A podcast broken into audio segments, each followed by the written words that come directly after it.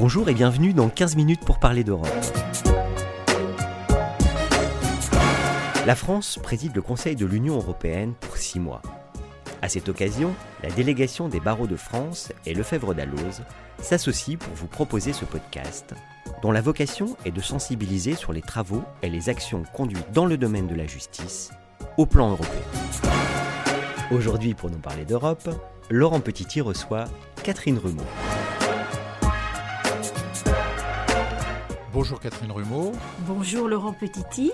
Vous êtes magistrat, point de contact français euh, pour le réseau judiciaire européen en matière civile et commerciale. Ce réseau euh, permet notamment de mettre en lumière les difficultés concrètes de mise en œuvre des instruments européens de justice civile afin d'y remédier.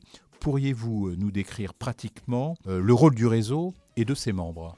Le réseau judiciaire européen créé par une décision du Conseil de l'Union européenne du 28 mai 2001, a pour objectif d'améliorer la coopération judiciaire entre les États membres et l'accès effectif à la justice. Tous les États membres de l'Union européenne, à l'exception du Danemark, y participent.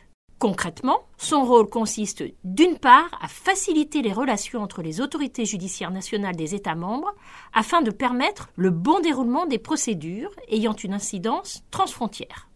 Par exemple, le réseau permettra de connaître l'état d'avancement d'une demande de notification ou encore d'une demande d'expertise dans un autre État impliquant la mise en relation des autorités compétentes.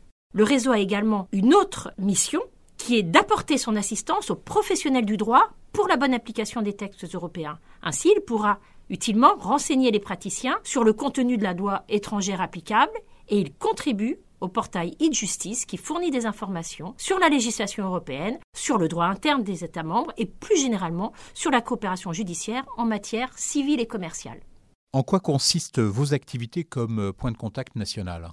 Alors, en tant que point de contact national, je suis d'abord l'interlocuteur direct du secrétariat du réseau qui est porté par la Commission européenne au sein de la Direction générale Justice et consommateurs. Je suis également en relation directe avec mes homologues des autres États membres et à ce titre, j'exerce les activités suivantes. Je fournis des informations destinées à faciliter le traitement des demandes de coopération judiciaire. Je recherche des solutions en permettant l'établissement de contacts directs entre les juridictions ou entre les autorités centrales des États membres. J'assure la coordination entre les membres du réseau au niveau national et enfin je collabore à l'organisation des réunions du réseau et j'y participe. Comment s'organise votre coopération avec les autres points de contact et quels sont les pays avec lesquels vous avez le, plus de contacts et d'échanges Et enfin, quelle est la nature des requêtes qui vous sont portées euh, à votre connaissance?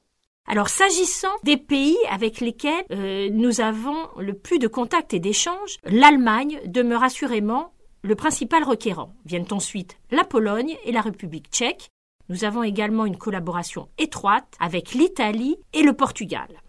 Concernant maintenant la nature des requêtes, la première source des demandes concerne les problèmes qui sont rencontrés en matière de signification. Il faut savoir en effet que ces questions représentent 35% des requêtes dont le réseau est saisi. Plus de 200 000 formulaires sur ce sujet ont ainsi été téléchargés sur le portail e-justice l'an dernier. La seconde source de requêtes concerne les demandes d'informations sur le droit étranger, 19% des demandes. Nous traitons également très fréquemment de requêtes en matière d'obtention des preuves, c'est-à-dire tout ce qui concerne les demandes d'expertise, d'audition, de communication de pièces, et enfin les problèmes de reconnaissance et d'exécution de décisions nous mobilisent beaucoup. Je dois dire que la force du réseau, c'est son informalité. Il faut savoir qu'un simple mail suffit pour nous saisir et la majorité des échanges entre les points de contact est réalisée par ce moyen. Depuis juin 2009, les autres professionnels de la justice, tels les avocats, ont intégré le, réseau. En quoi cela a-t-il enrichi euh, les travaux du réseau? Alors effectivement, Laurent, depuis une décision du 18 juin 2009, négociée sous présidence française, le réseau judiciaire européen en matière civile et commerciale, qui était à l'origine exclusivement composé de magistrats s'est considérablement élargi en intégrant les professions juridiques et judiciaires que sont les avocats, les notaires et les huissiers de justice qui concourent directement à l'application du droit européen. Leur participation contribue à renforcer la coopération judiciaire et à développer le réflexe européen en faisant circuler les informations et en organisant des formations à l'attention de leurs membres. En outre, la participation des professions enrichit les discussions car elle permet de faire remonter les besoins et les difficultés pratiques rencontrées sur le terrain à l'occasion de l'application des différents instruments. Je souhaiterais souligner l'interdisciplinarité du réseau français, puisqu'il organise des séminaires périodiques qui regroupent toutes les professions du droit et qui sont d'ailleurs animés par des magistrats, des avocats, des huissiers, des notaires. Il y a également une organisation, l'organisation d'une réunion annuelle qui a lieu généralement dans le dernier trimestre de l'année, qui rassemble l'ensemble des acteurs du droit pour faire le point de l'activité européenne au cours de l'année passée et présenter les projets à venir. Le réseau a, permis à la Commission européenne d'interroger euh, les différents acteurs concernant les orientations que prendront les, réformes des instruments existants. Quelles sont, euh, selon vous, les prochaines propositions législatives qui pourraient émerger? Il est vrai que le réseau judiciaire européen en matière civile et commerciale est devenu un véritable forum de prospection législative au sein duquel la Commission européenne peut tester ses projets. Partant du postulat que les retards et les coûts causés par les procédures papier constituaient des freins à la coopération judiciaire européenne, la Commission a fait de la numérisation l'une de ses priorités et a adopté le 2 décembre 2020 un ensemble d'initiatives destinées à favoriser l'accès des citoyens européens à la justice en ligne. Ces efforts se sont poursuivis en 2021 puisque la Commission a proposé le 1er décembre un nouveau règlement sur la numérisation de la coopération judiciaire et l'accès à la justice en matière civile, commerciale et pénale entre les États membres. Avec ce nouveau texte, il sera désormais possible aux parties, par voie électronique, de communiquer avec les autorités compétentes, d'engager une procédure judiciaire à l'encontre d'une partie se trouvant dans un autre État membre, de recourir à la visioconférence lors des audiences dans les affaires transfrontières et de transférer numériquement des demandes, des documents et des données entre les euh, autorités et les juridictions nationales. Quels seraient, euh, selon vous, les points de réforme à envisager pour perfectionner encore euh, la coopération judiciaire entre les États membres au bénéfice du justiciable européen?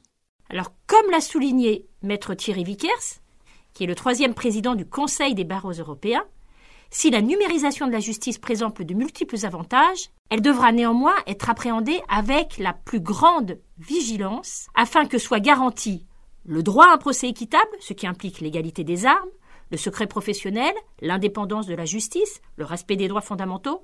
Il faudra également veiller à l'interopérabilité avec la mise en place de systèmes informatiques flexibles et faciles d'accès.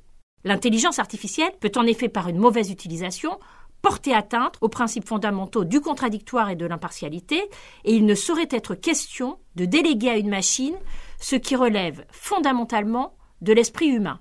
Pour perfectionner la coopération judiciaire européenne, le réseau français réfléchit également depuis plusieurs années à s'ouvrir à d'autres acteurs, au premier rang desquels figurent les greffiers. Il faut savoir que les greffiers jouent un rôle essentiel dans le renforcement de l'espace judiciaire européen à travers la mise en œuvre de nombreux règlements. Je pense à la reconnaissance et l'exécution, la notification, l'obtention des preuves, l'injonction de payer ou encore le titre exécutoire européen. Ce sont les greffiers qui sont chargés pour tous ces règlements de la certification des décisions, certification qui est indispensable pour assurer leur circulation au sein de l'Union européenne.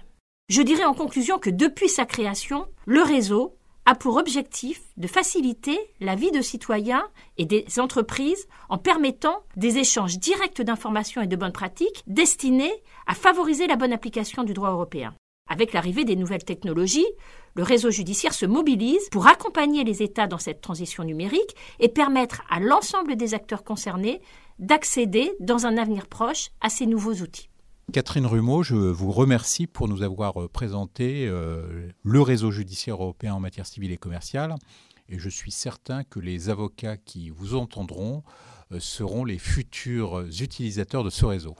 Je vous remercie, Laurent, et le réseau sera toujours très attentif aux propositions des avocats qui contribuent de manière très importante à la vie de ce réseau. Merci beaucoup. 15 minutes pour parler d'Europe, c'est fini pour aujourd'hui. Avec ce podcast inédit, nous espérons susciter le réflexe européen. Nous espérons donc vous retrouver, plus nombreux encore, au prochain épisode. À bientôt.